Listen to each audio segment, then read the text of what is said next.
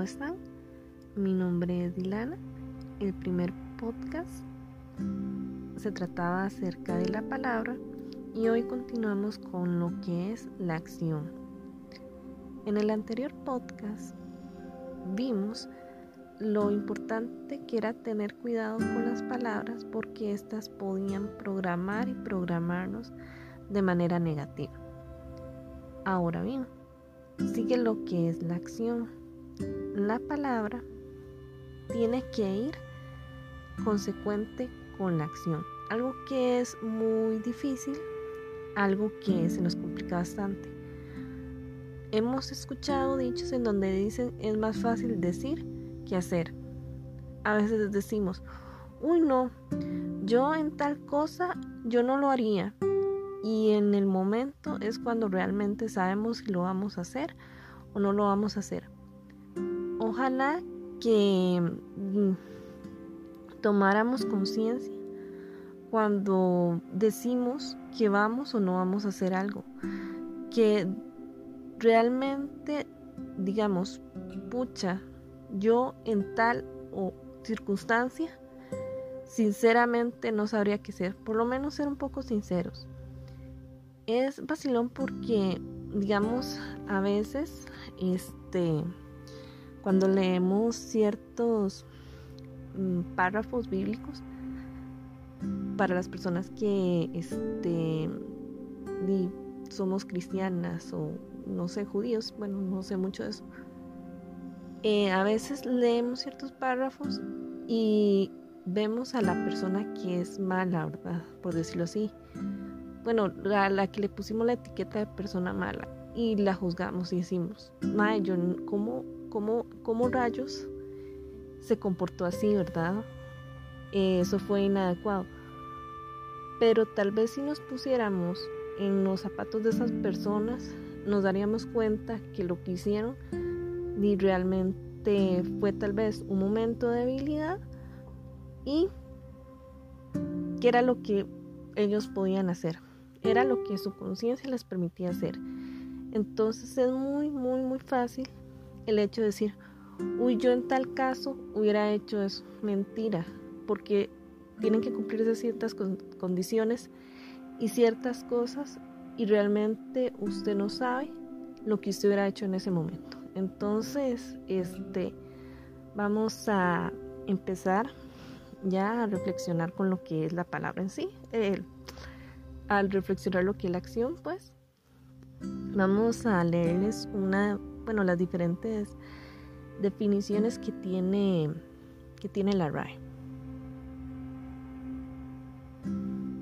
Ok, dice así, la acción. Ejercicio de la, de la posibilidad de hacer. Otra definición, resultado de hacer efecto que causa un agente sobre algo, la acción de la erosión sobre las piedras.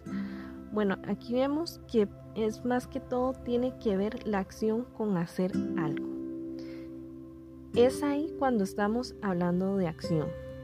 Es vacilón porque, digamos, cuando yo estaba leyendo acerca de este tema me di cuenta que hasta pensar es una acción. Y es cierto, o sea, pensar, usted piensa y ya está actuando, por decirlo así. Entonces me puse yo a pensar, es increíble. O sea, prácticamente puede que no hablemos, ¿verdad? Pero siempre estamos actuando. El hecho de no o de demostrar una postura neutra, de no decir nada o de no mostrar nada, ya es una acción. Son cosas increíbles, ¿verdad? Este, vamos a ver. Vamos a leerles la reflexión para que ustedes este, la puedan analizar y este, sacar sus propias conclusiones. Como hice en el podcast anterior, la idea es que ustedes ejerciten su manera de pensar, reflexionen y yo no darles la respuesta. Ok, dice así. Si ya sabes lo que tienes que hacer y no lo haces, entonces estás peor que antes. En la Biblia también hay este, ciertas partes en las cuales se habla de la acción. Aquí se puede ver un poco acerca de lo que es este ni decir y no hacer, que es algo muy típico. De hecho, es el, típico problema de uno. Uno no debería decir lo que va a hacer porque y al final muchas veces no lo termina cumpliendo. Es una actitud muy curiosa que a veces tenemos, decir voy a ir a tal lado y no lo hacemos. O sea, yo creo que son pocas las personas que logran hacer fieles a, a su palabra en ese sentido, cuando decimos que vamos a hacer tal cosa, de ir a ejemplo de compras o, así, al final pasa algo, es como si fuera un, no sé, pero es vacilón. Este, vamos a leer esto y dice así. Parábola de los hijos. Este es este de Mateo 21 del 28 al 32. Dice así: pero ¿qué os parece? Un hombre tenía dos hijos, y acercándose al primero le dijo, Hijo, ve hoy a trabajar en mi viña. Respondiendo él, dijo, No quiero, pero después arrepentido fue. Y acercándose al otro le dijo de la misma manera, y respondiendo él, dijo, Sí, Señor, voy y no fue. Entonces es interesante ver cómo a veces decimos que vamos a hacer algo y al final no lo hacemos. Yo creo que no importa tanto si lo hacemos con nosotros mismos, ¿verdad?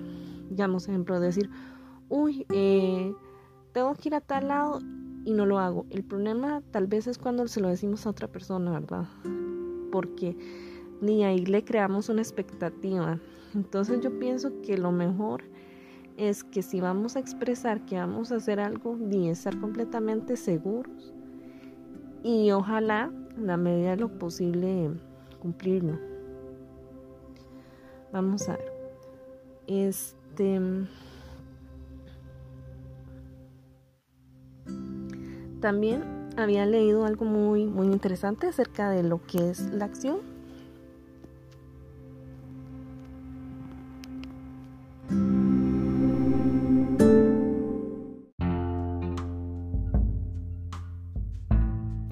mejor dicho, la importancia de, la acción. Este, voy a leer el siguiente párrafo en donde dice, en alguna ocasión un alumno le preguntó a su maestro, ¿cuál es la mejor forma de aprender un concepto nuevo? Y el maestro le dijo, es simple, debes llevar ese concepto lo más, lo más rápido posible a la acción. Cuando vamos a aprender algo, primero nos basamos lo que es la teoría, lo cual es común. Pero como lo mencioné anteriormente, una cosa es la palabra y otra es la acción y ya llevarlo a la acción se nos hace más difícil. ¿Por qué? Bueno, la primera razón es la costumbre. Estamos muy aferrados a ciertas cosas y que nos piden que nos que cambiemos. Ya tenemos que ejercer energía este de, nos, energía de nosotros para, para poder em, implementarlo. Y la otra razón es el miedo. Al ser algo nuevo, aparece lo que es el miedo. El miedo a equivocarnos. Realmente, si nos ponemos a pensar, el miedo es el gran enemigo de nosotros. El miedo, así como hace que no hablemos o no nos expresemos, es algo que a mí me pasa, digamos, que a mí me cuesta expresarme, este también hace que no actuemos. Entonces, puede ser que nuestra conciencia nos diga, pucha, vaya y haga tal cosa y nosotros no la hacemos por miedo vaya y siembre una planta. Y no lo hacemos porque nos da miedo sembrar una planta, porque nos da miedo encontrarnos con un gusano. Entonces, tal vez es ahí en donde puede que escuchemos a nuestra conciencia, pero no le hacemos caso. Y es algo muy, muy difícil porque ni cuando no le hacemos caso a nuestra conciencia, tendemos a sentirnos tristes. De hecho, ahí es donde vemos cuando hay coherencia entre lo que decimos y lo que hacemos, en lo que creemos que somos y lo que demostramos ser. Por eso es importante primero tratarnos con cariño, intentar de hacer lo que nuestra conciencia nos dicte. A veces no es fácil porque di, queremos pertenecer a un grupo, queremos socializar, queremos tener gente cerca y hacer lo que nos dicta la conciencia mm, puede hacer que nos alejemos de esas personas.